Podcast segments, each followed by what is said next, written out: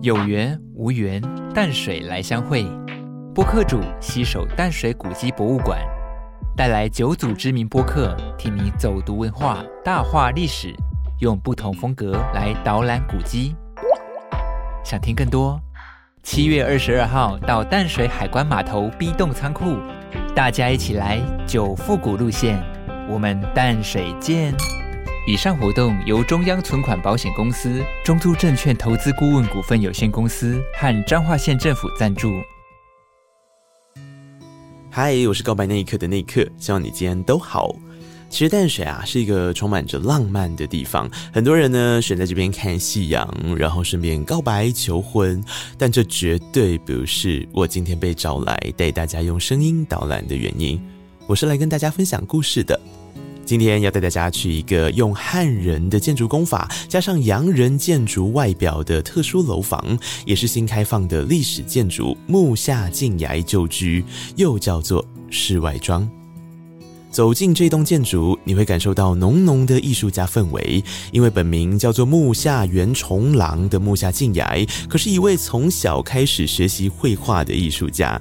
也是因为学画画，才会在一次和朋友旅行的过程中啊，就很顺路的到了台湾写生，还开了画展哦。有人说，后来他定居台湾，一开始是为了照顾生重病不能继续旅行的朋友。不过说真的，有太多太多种说法了，最真实的原因，你可能要问他本人才会比较清楚。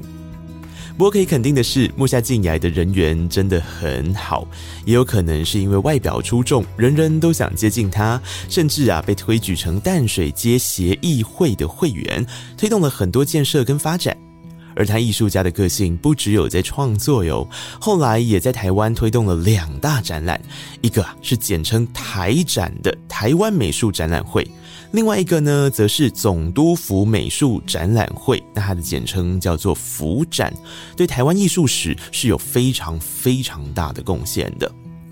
可是木下健雅也是有个缺点哦，像是在当评审的时候，他就会很严格的审视每一件作品，但是对上自己呢，就又回复到原本洒脱的性格。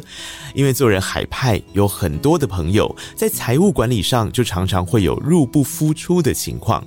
曾经发生过想请朋友吃饭，啊就叫儿子去买火锅回家的时候呢，儿子回答呃，可是爸爸家里已经没有钱了的这种窘境。二次大战结束之后，木下静雅也必须回到日本，结束了从一九一八年到一九四六年这二十八年在台湾的生活。但他实在太喜欢太喜欢淡水了，所以在日本创办了淡水会，邀请当年呢曾经在台湾生活过的日本人，常常一起回忆相聚，聊聊那些在台湾的大小事。他也把晚年在日本小仓的住所取名叫做世外庄。从这里啊，你就可以看出木下静雅对淡水这个地方的感情有多么深厚了吧？嗯，讲这么久的故事了，你有觉得我这个声音好像有点熟悉，好像在哪里听过？因为，嗨，大家好，我是淡泊名利的那个名利，嘿嘿，想不到吧？所以应该没有人比我更适合来分享淡水古迹大小事了吧？刚刚啊讲了那么多关于木下静崖的故事，还没说怎么去嘞。一般大家到淡水啊，都会先往老街走，边走边吃是绝对逮就不的。但是当你饱的差不多的时候呢，应该也就会看到马街博士的那个头像。先别急着打道回府哦，一路往上啊，就会看到木下静崖的旧居了。虽然呢，你得先爬一小段的坡，一小段的楼梯，但是这里真的超好拍。我跟你说，一到门前呢，就有一棵大树可以让大家乘凉拍照。旧居里面。也有很多介绍木下静雅的生平展品，证明刚刚说的故事龙喜金呢。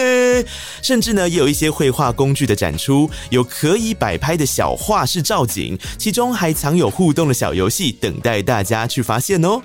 从二楼的阳台可以看到一点淡水河、观音山和巴里河岸的风景。想吹冷气看展品，就待在屋内；想拍风景，就到阳台。如果是傍晚时刻，还可以顺便拍夕阳美景，感受文青氛围，或是拍拍完美打卡照，都超值得你前来这里。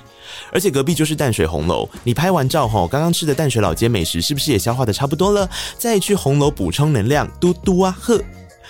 今天跟大家分享了木下进来就居，大家还喜欢吗？到现场一看，你会更喜欢哦。那么想听内克的音乐深度专访呢？你可以听告白那一刻。想听更多淡水的大小事呢？你就可以收听淡泊名利。我是名利，我是内克，我们下次见喽，拜拜。